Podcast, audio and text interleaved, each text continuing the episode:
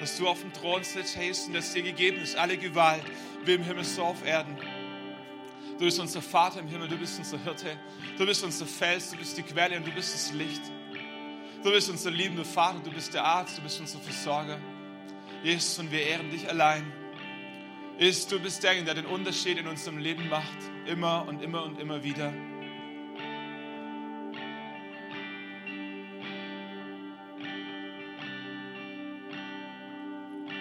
Danke, Jesus, dass wir nirgends alleine durch müssen. Wir danken dir, dass du selbst Menschen hilfst, die dich noch nicht kennen, die, die keine Christen sind, die sich nicht als gläubig bezeichnen würden. Jesus, wir danken dir, dass es für dich keinen Unterschied macht, weil du Menschen liebst.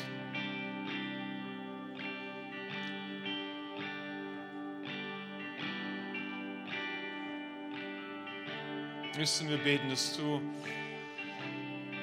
so durch den Raum gehst und dass du uns ermutigst. Wir beten, dass du uns nicht nur ermutigst, sondern dass du einen Unterschied machst. Wir beten, dass sich Situationen wirklich ändern, dass du eingreifst und dass Dinge sich im positiven Sinne auf den Kopf stellen, einfach nur, weil du es kannst. Jesus, wir bringen dir unsere Familien, wir bringen dir unsere Ehensituationen, wir bringen dir, unsere Gesundheit, unsere Finanzen. Jesus, wir rufen aus zu dir beten, dass du den Unterschied machst.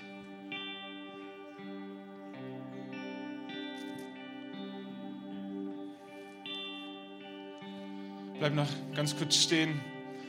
Wer, wer die politische Situation so ein bisschen verfolgt, der kriegt mit, dass in vielen Regionen im Osten Europa, im Balkan und anderen Ländern die Perspektive und die Hoffnung auch wirtschaftlich gesehen oder vor allem wirtschaftlich gesehen nicht so rosig ist und dass viele junge Menschen eigentlich nur eine Hoffnung und eine Perspektive haben, irgendwie es in den Westen zu schaffen, irgendwie nach Deutschland zu kommen, dort, wo man mehr Geld verdienen kann, dort, wo der Lebensstandard höher ist. Und so sind viele Regionen davon betroffen, dass die Jungen und die Gebildeten einfach gehen und zurückbleiben, die, die Älteren oder die, die es nicht schaffen. Und heute Morgen wird jemand zu uns sprechen, zu uns predigen, der genau den umgekehrten Weg gegangen ist, dem es in Deutschland gut ging, der alles hatte, was er brauchte, der Perspektive äh, Perspektive hatte, ähm, Kompetenz, Intelligenz, Schulbildung, all diese Dinge. Und kurz nach dem Bürgerkrieg in Jugoslawien dorthin gegangen ist und dort sein Herz verloren hat, weil er gesehen hat, dass dort Menschen sind, die die Hoffnung brauchen, die Perspektive brauchen. Und er selber hat die Hoffnung und Perspektive gefunden in Jesus, der, der sein Leben verändert hat. Und er hat sich entschieden, ähm, den umgekehrten Weg zu gehen, die Sicherheiten und den Komfort in Deutschland abzubrechen, manche Beziehungen hinten anzustellen und eine andere Priorität in seinem Leben zu setzen, indem er nicht danach schauen wollte, was ihm gut tut, sondern was anderen Menschen gut tut. Und so ist er nach Bosnien gegangen mit seiner Frau, frisch verheiratet, hat eine Familie gegründet in Bosnien, einen Hof gekauft und bringt dort Licht in eine Situation rein, die nicht ganz einfach ist. Ähm, und diesen Menschen, dem dürfen wir heute zuhören, seine Geschichte mit Gott, das, was Gott in Bosnien tut. Aber bevor wir das tun, wollen wir ihn gerne ehren, äh, indem wir ihn ganz herzlich willkommen heißen, indem wir ihm Applaus geben, Standing Ovations. Ähm, einmal für Walter, ganz herzlich willkommen hier in unserer Mitte. Äh, Walter kommt aus dem Ries, aus äh, Rudelstetten, ist ein Kind dieser Gemeinde und wir sind so stolz auf dich und wir freuen uns, dass du heute Morgen da bist und zu uns sprichst. Wir wissen, was kommt, wenn wir im ersten Gottesdienst da waren. so, weiter für dich zur Ermutigung, für euch als Familie, die hier zwischendrin sitzt, die Kinder und die, äh, die Erika. Wir ehren euch und wir schätzen euch und wir versuchen, so gut es geht, hinter euch zu stehen. Jetzt dürft ihr euch setzen und dann übergebe ich an dich, Walter. Wir versuchen noch, das Mikrofon so hinzukriegen.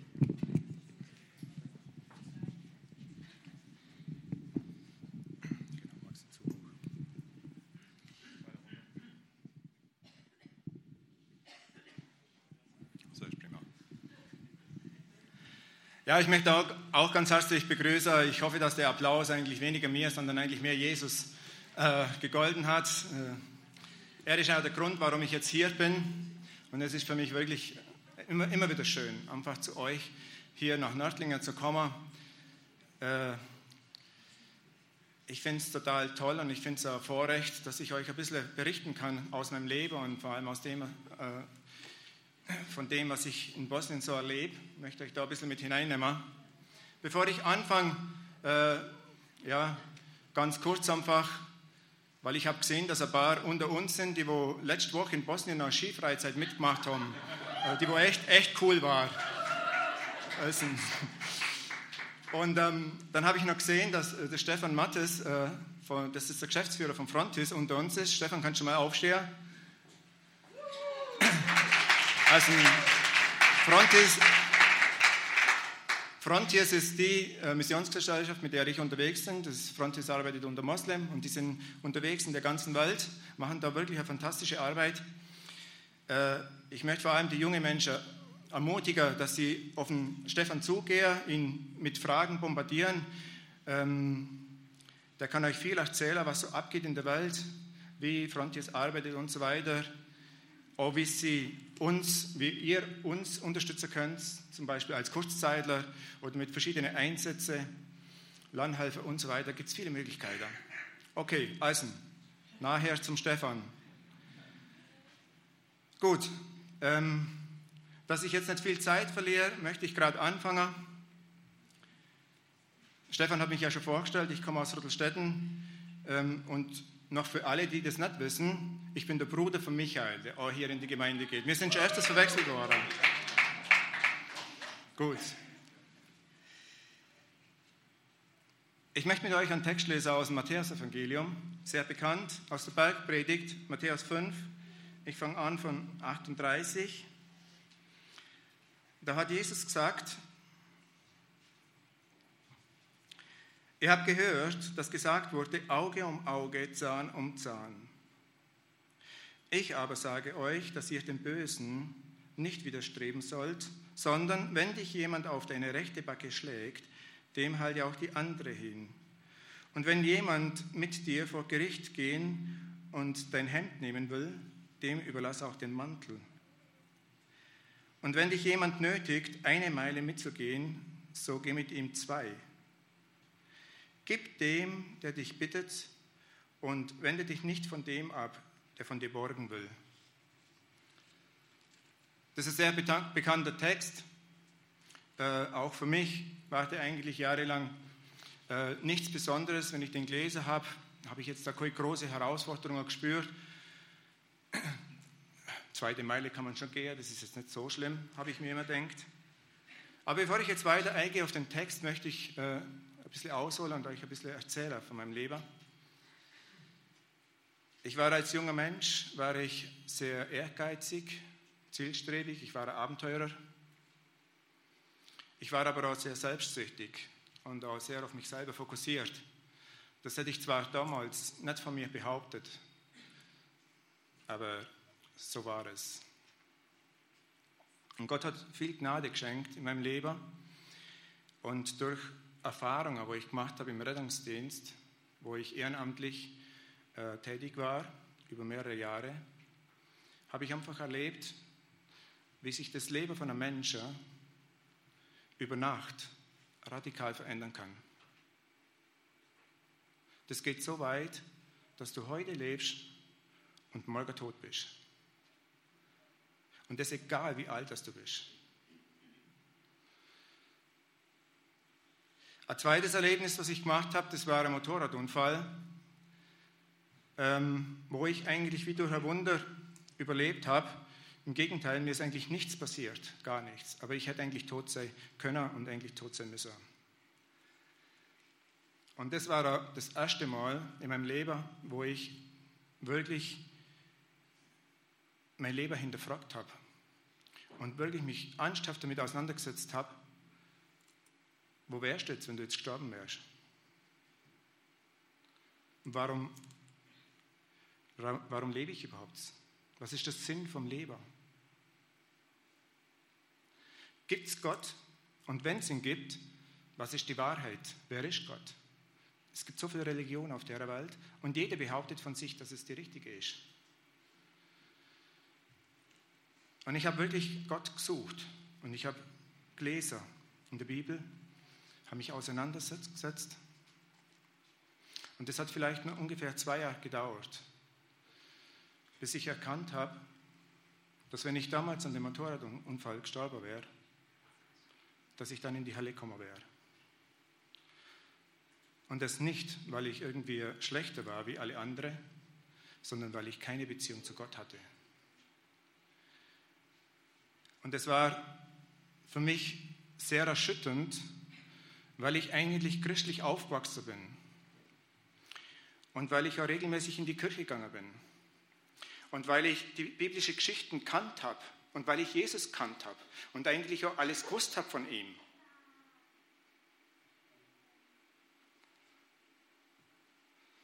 Aber ich hatte keine Beziehung zu ihm. Gott, der die Welt so wunderbar geschaffen hat, in seiner ganzen Herrlichkeit, in seiner ganzen Größe, in seiner ganzen Vielfalt, in einer Harmonie mit uns Menschen. Das haben wir zerstört durch einen Sünderfall, indem wir dem Teufel Raum gegeben haben, dass er unser selbstsüchtiges Gier weckt. Und es ist die Sünde, die uns trennt von Gott. Und Gott hat in seiner unendlich großen Liebe Jesus auf die Welt geschickt. Und Jesus ist ans Kreuz gegangen und er hat zahlt als unschuldiger Mensch, ohne Sünde, ohne irgendwas Makel, hat er zahlt für mich und für dich und für jeden Einzelnen am Kreuz, so wie wir es gesungen haben, hat zahlt mit seinem Blut. Und er ist auferstanden und Jesus lebt. Und er möchte auch leben in mir. Und das war das, was ich verstanden habe. Jesus möchte leben in, in uns. Er ist lebendig. Und solange wir das nur alles wissen, aber ihn nicht angenommen haben, sind wir ganz normale Menschen. Jesus ist, Gott ist ein Gott, der die Beziehung und die Sehnsucht hat nach uns Menschen, der die Beziehung zu uns Menschen will, so wie es ganz am Anfang war, vor dem Sündefall. Und wo ich Jesus habe eingeladen in mein Herz, da hat sich mein, mein Leben radikal verändert. Da ist so eine Freude in mein Herz gekommen. Da ist so Friede in mein Herz gekommen, wie ich es vorher noch nie kannt habe. Und ich habe angefangen, wirklich den Menschen von Jesus zu erzählen. Weil ich wollte nicht, dass sie in die Hölle kommen. Und ich wollte, dass sie wirklich das erleben können, dass Gott so lebendig ist.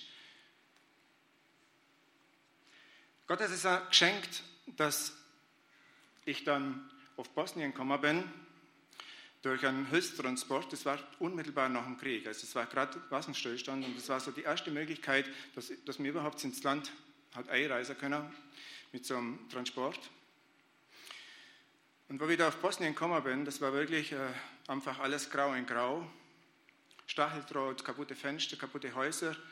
Äh, richtig so, wie, wie man es eigentlich aus dem Film kennt. Ich bin da eigentlich nur mitgegangen aus Abenteuerlust. Aber wo ich dort unterwegs war, hat Gott mir ein Bild gegeben. Und das Bild, das war, dass ich dort mit dem Traktor die Felder bewirtschaften tue. Und das war für mich ganz speziell, weil ich eigentlich gedacht habe zu dem Zeitpunkt, dass ich eigentlich ja nie mehr Bauer sein kann oder nie mehr Landwirtschaft machen kann, was ich eigentlich wirklich von Herzen mache und ich bin ein richtiger Bauer und ich, ich liebe das. Aber ich dachte wirklich, ich kann das nie mehr machen. Und das war speziell. Und das hat mich nicht mehr losgelassen. Und Gott hat es auch geschenkt, dass ich dann wirklich nach ein paar Jahren habe ausreisen können in das Land. Und das Land, ja, das war zerstört. Und die Häuser waren zerstört und die Fabriken waren zerstört. Und die Menschen, die haben dort eigentlich gar nicht mehr arbeiten können und die haben kein Einkommen gehabt. Und die mussten eigentlich mit dem bisschen Land, was sie gehabt haben, mussten sie überleben. Aber die Felder, die waren verwahrlost durch den Krieg. Da waren Dorner, da waren Bäume. Es war gar nicht möglich. Und dann habe ich angefangen, einfach mit der Maschine, mit dem Traktor Wege zu machen, Schützengräber wieder einschieben. Dann habe ich die Felder einfach pflügt und bebaut und besät und so weiter und dann einfach den, den Bauern dann dient. Und das wurde immer mehr und ich habe da wirklich einfach Hunderten von, von, von Leuten, von Bauern, habe ich da wirklich einfach geholfen und gedient. Und jetzt können wir eigentlich davon ausgehen, dass das eigentlich ja, ein sehr dankbarer Job war. Aber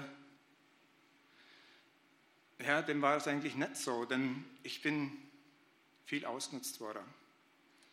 Und die Leute waren eigentlich unzufrieden, die wollten immer mehr. Und ich bin ein belogen worden und ich bin ein betrogen worden. Und was eigentlich das Schlimmste war, dass es auch einige hat gegeben, die haben so richtig gespottet. Auch vor mir. So der dumme Deutsche, der da die Arbeit macht für die anderen. Und es ging dann irgendwie so weit, bis dann Gott unsere Verheißung gegeben hat. Und die Verheißung war, dass er hier in Bosnien noch Großes tun will. Und dass er hier eine große Ande hat. Und wo, wo Gott zu mir so gesprochen hat, da bin ich innerlich wie zerbrochen. Und ich habe Gott gesagt, Jesus, ich danke dir dafür, dass du die Menschen so liebst. Und ich danke dir dafür, dass du dort wirklich Großes vorhast und dass du wirklich dort noch viele Menschen retten möchtest. Aber nimm mit mir. Ich bin kaputt. Ich habe keine Liebe mehr. Ich war am Ende.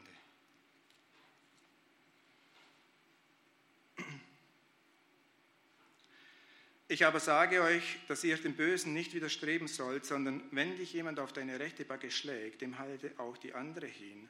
Und wenn jemand mit dir vor Gericht gehen und ein Hemd nehmen will, dem überlass auch den Mantel. Und wenn dich jemand nötigt, eine Meile mitzugehen, so geh mit ihm zwei. Gib dem, der dich bittet, und wende dich nicht von dem ab, der von dir borgen will.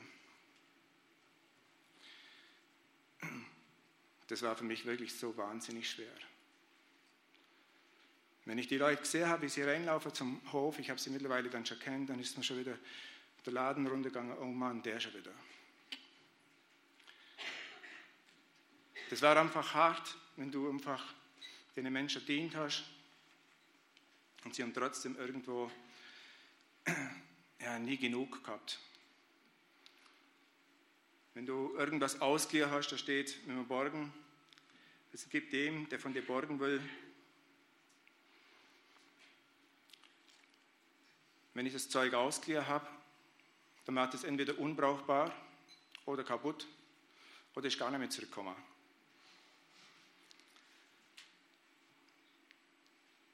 Wenn du ja, dich wirklich verausgabst und hilfst und dann wirst du noch bestohlen und belogen, wenn dich jemand ein Hemd nimmt, so lass ihm auch die Mantel. Es war einfach hart, ich konnte es nicht mehr. Aber was das Schlimmste war für mich, so wenn die Leute so gespottet haben, der dumme Deutsche, dann war das für mich wie so ein Schlag ins Gesicht. Und es war irgendwie hart, so nur die zweite Wange hinzahl da. Aber ich kann euch sagen, in dem Moment, wo ich, ich weiß es wie heute, so zerbrochen bin vor Gott und ihm das so gesagt habe, da war es für mich, wie wenn Gott mir einfach unter die Arme greift und mich so ganz langsam wieder aufrichtet. Das war ein Prozess, wo über eine längere Zeit gegangen ist. Und in dem Prozess hat Gott mir verschiedene Dinge aufgezeigt. Und das erste war, dass Gott mir gezeigt hat, wie unendlich er mich lieb hat. Und das war wirklich so speziell. Einfach, Gott hat mich einfach gesegnet über die Maßen. Die, die Leute die konnten mich noch so ausnutzen, ich hatte, dann, ich hatte immer mehr. Ich hatte immer gute Ernten. Mir ist nicht das Heu verregnet. Wenn es gehagelt hat, dann hat es mein Feld nicht verhagelt. Oder ich hatte gerade abgeerntet. Ich habe erlebt, wie sie mir Land weggenommen hat und Gott hat mir anderes Land geschenkt, das wo viel näher war, viel, viel größer war, viel besser war und viel billiger war. Wo ich kein Wasser mehr gehabt habe, dann hat er mir auf Quelle gezeigt und so weiter. Gott hat mir auf so viel Art und Weise wirklich tagtäglich einfach gezeigt, wie er zu mir steht, wie er mich liebt, wie er mich hilft, wie er wirklich einfach dabei ist. Ganz praktisch, jeden Tag. Das war so enorm. Das nächste war, dass Gott mir gezeigt hat, mach's für mich. Mach es nicht für die Menschen, sondern mach es für mich. Und das hat für mich so ein ganz großer Wandelgeber. Denn Jesus, der so viel gemacht hat in meinem Leben, schon, dass ich ihn habe kennenlernen dürfen, schon, dass ja, dass ich sein Kind sein darf und dass ich weiß, ich darf mit ihm in Ewigkeit im Himmel sein. Dann das, was ich alles erlebt habe in Bosnien und so weiter. So viel Liebe, wie er mir geschenkt hat, wirklich immer und immer wieder. Da war es für mich eigentlich nur eine Freude und ein Geschenk, dass ich auch mal was habe machen können für ihn. Und dann habe ich mehr die Person gesehen, die wo jetzt da irgendwie kommt und irgendwas will, sondern ich habe ich hab das wirklich dann für Jesus machen wollen und für ihn. Und das war eine ganz andere Freude und mit, mit keine Erwartungen, denn ich war ja schon so beschenkt. Da brauchte ich auch keinen Dank mehr und gar nichts mehr. Das hat sehr viel verändert in mir. Und das nächste war, dass Gott eigentlich mir gezeigt hat, mach es nicht aus deiner Liebe, aus deiner Kraft. Denn unsere menschliche Liebe, die ist so begrenzt, die kommt schnell an die Grenzen. Solange es uns gut geht, können wir viel. Sondern ich will die Menschen beschenken mit meiner Liebe. Jesus will eigentlich wirken an den Menschen durch seine Liebe und durch mich. Und das war für mich auch noch ganz speziell.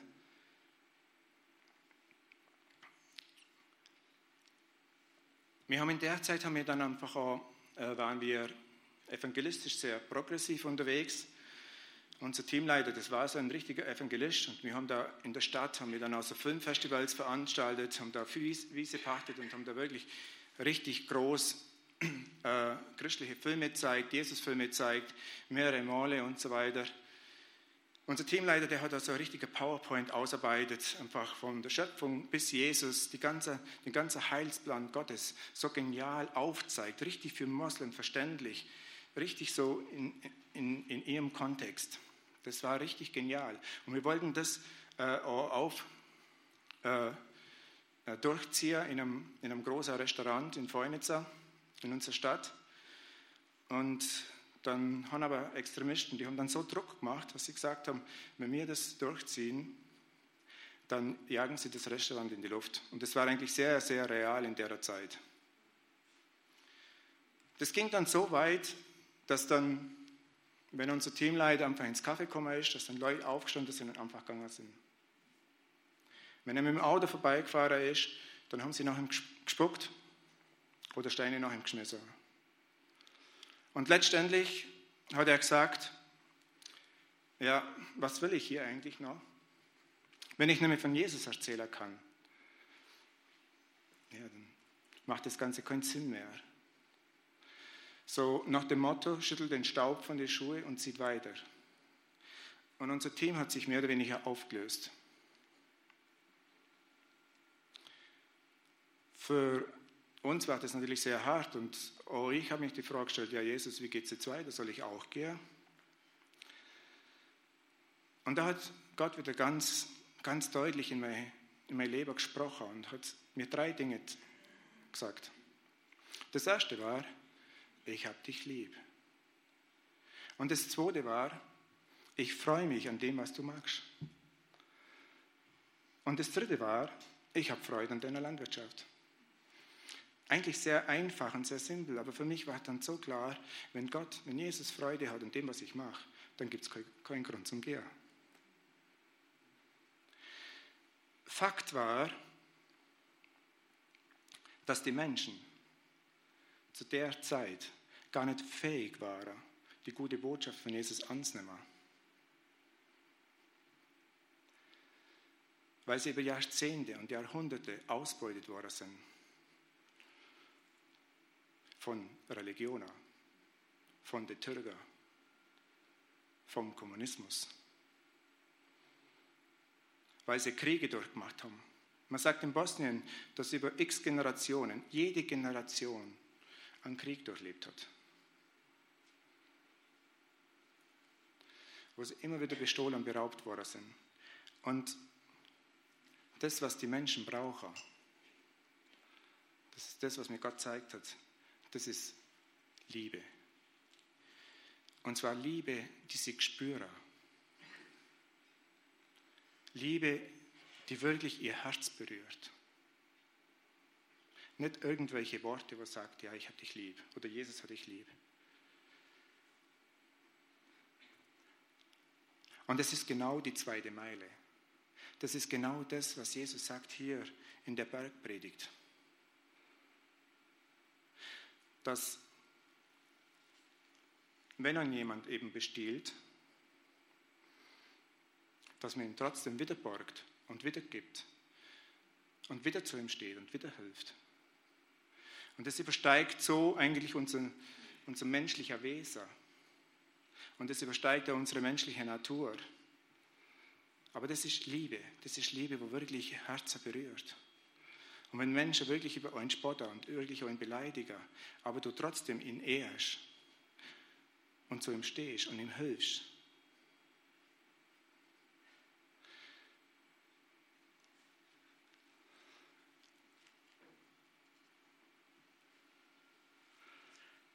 Die Menschen in Bosnien, die sind eigentlich so verletzt und so verhärtet, dass es eigentlich unmöglich ist, für uns menschlich gesehen, dass da Veränderung kommt.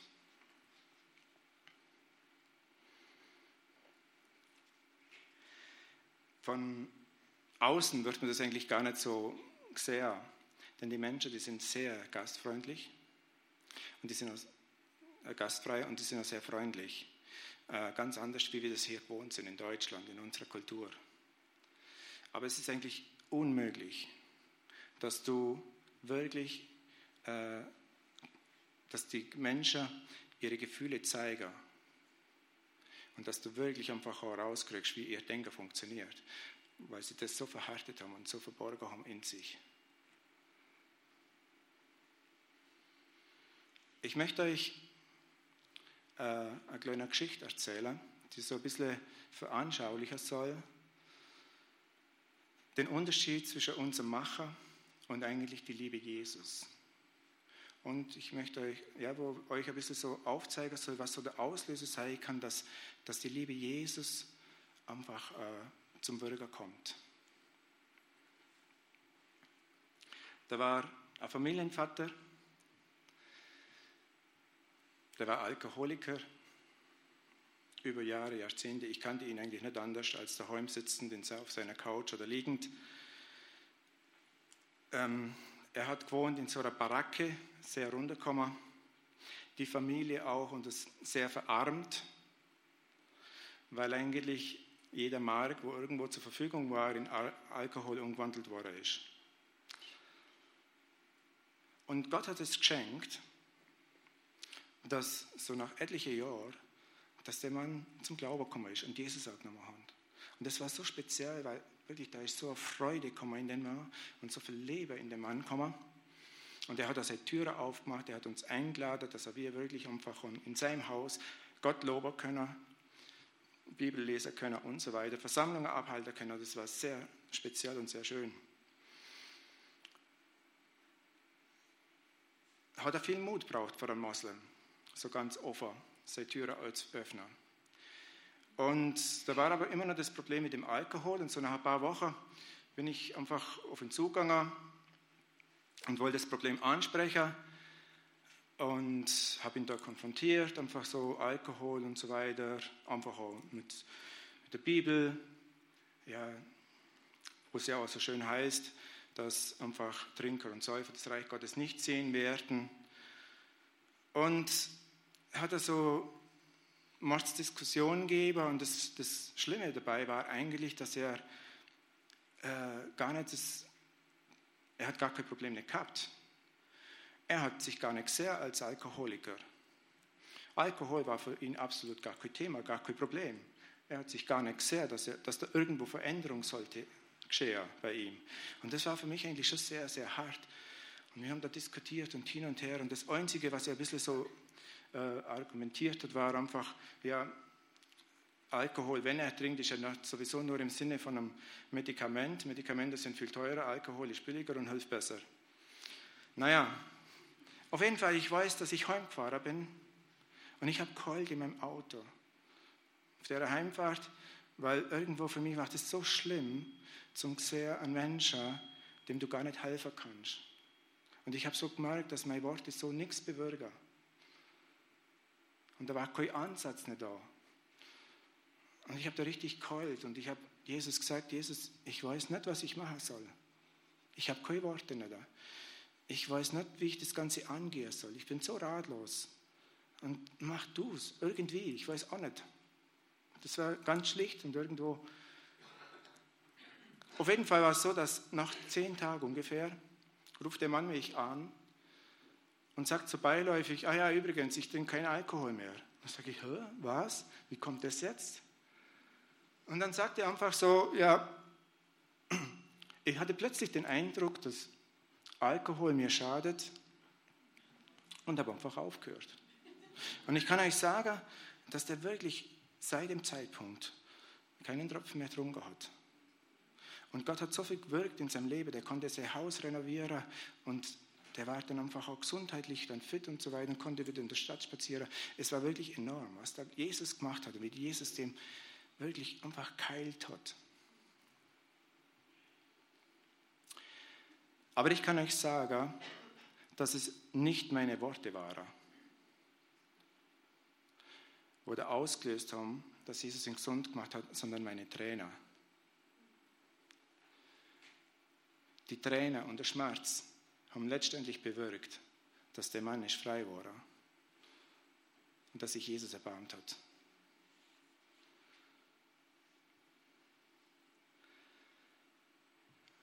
Zerbrochenheit, wenn niemand so zerbricht, setzt die Liebe Jesus frei.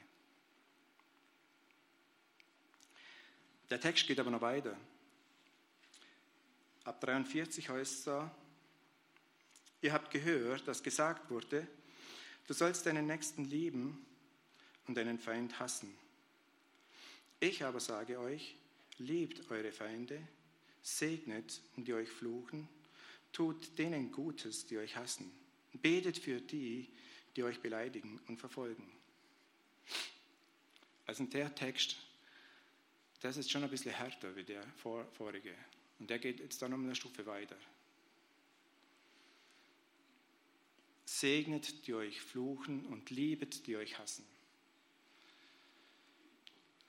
Ich kann euch sagen, dass wir es etliche Mal haben erlebt, dass Menschen, die Jesus angenommen haben, ausgestoßen worden sind von seiner Familie. Und das ist hart. Das ist sehr schmerzhaft. Ich möchte euch von einem jungen Mann erklären, äh, erzählen, im Hamor, Mohammed heißt er eigentlich, der Jesus schon angenommen hat im Teenie-Alter. Und das war eigentlich auch gar kein großes Problem für die Familie. Er war da mit uns unterwegs und so weiter, ist zu uns in den Gottesdienst gegangen und so weiter, ist so langsam gewachsen im Glauben, hat sich auch verändert, das war auch positiv, das ist auch positiv angekommen bei der Familie und so weiter, war alles gar kein Problem.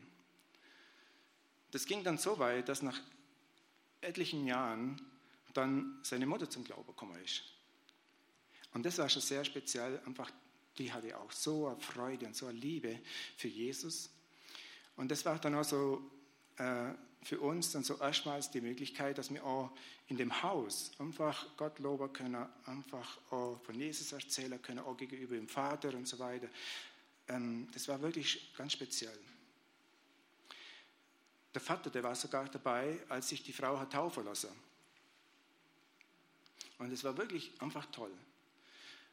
Später, ohne dass wir das eigentlich so mitgekriegt haben, ist der Vater vom Hammer sehr unter Druck gekommen von seinen Freunden, von Leuten aus der Stadt, weil einfach sie ihm vorgeworfen haben, was bist du für ein Mann, wo keine Autorität hat über seine Familie, wo sich alle zum Christentum bekehren.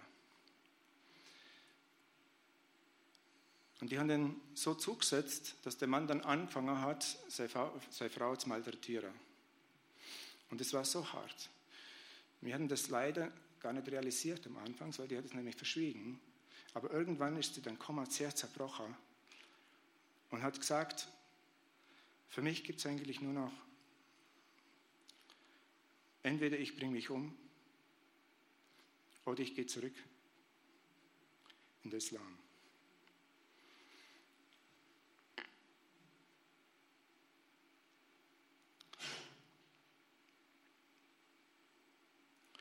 Das war sehr hart. Sie hat das Zweite gewählt. Der Hammer ist, Jesus treu geblieben. Und es war hart für ihn. Und es war auch sehr schmerzhaft für ihn. Und es ist noch schmerzhaft bis zum heutigen Tag, dass der Vater öffentlich hat gesagt, ich habe keinen Sohn. Und dass die Schwester sagt, ich habe keinen Bruder. Und er hat daheim keine Rechte. Aber ich kann euch sagen, dass über Jahre die Familie ständig kommt, dass der Hammer ihnen hilft, der Hammer ihnen Geld gibt, der Hammer für sie Holz besorgt, dass der Hammer sie zum Doktor fährt und, und, und. Und der Hammer gibt, gibt und gibt, ständig. Und das über Jahre.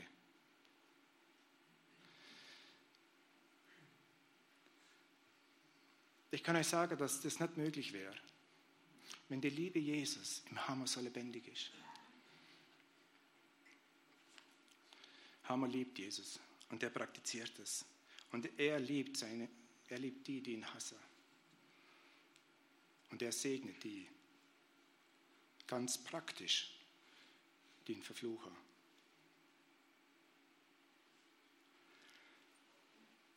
Im Psalm 139 steht, dass Gott uns geschaffen hat. Und Gott hat uns so genial geschaffen. Jeden ganz so besonders, jeden ganz so genial, jeden mit seinen eigenen Fähigkeiten, mit seinen eigenen Gaben. Und ich bin davon überzeugt, dass all das Gute, was Gott in uns gelegt hat, in jedem von uns, dass das gar nicht so richtig Realität wäre in der Fülle, wie Gott es an und für sich gedacht hat für uns. wenn wir nicht in der Liebesbeziehung mit Jesus leben. Dort, wo wir wirklich einfach in der Liebesbeziehung mit Jesus leben, da wird auch all das Gute und das Potenzial, wo Jesus in uns gelegt hat, kommt einfach zum, zum Übersprudler. Und das ist, was Jesus möchte. Jesus möchte, dass wirklich einfach die Menschen gesegnet werden durch euch, ganz automatisch, nur aus der Liebesbeziehung, wo ihr habt mit Jesus. Das ist das A und das O. Und das wünsche ich euch und das wünsche ich jedem Einzelnen von euch. Und ich möchte noch beten.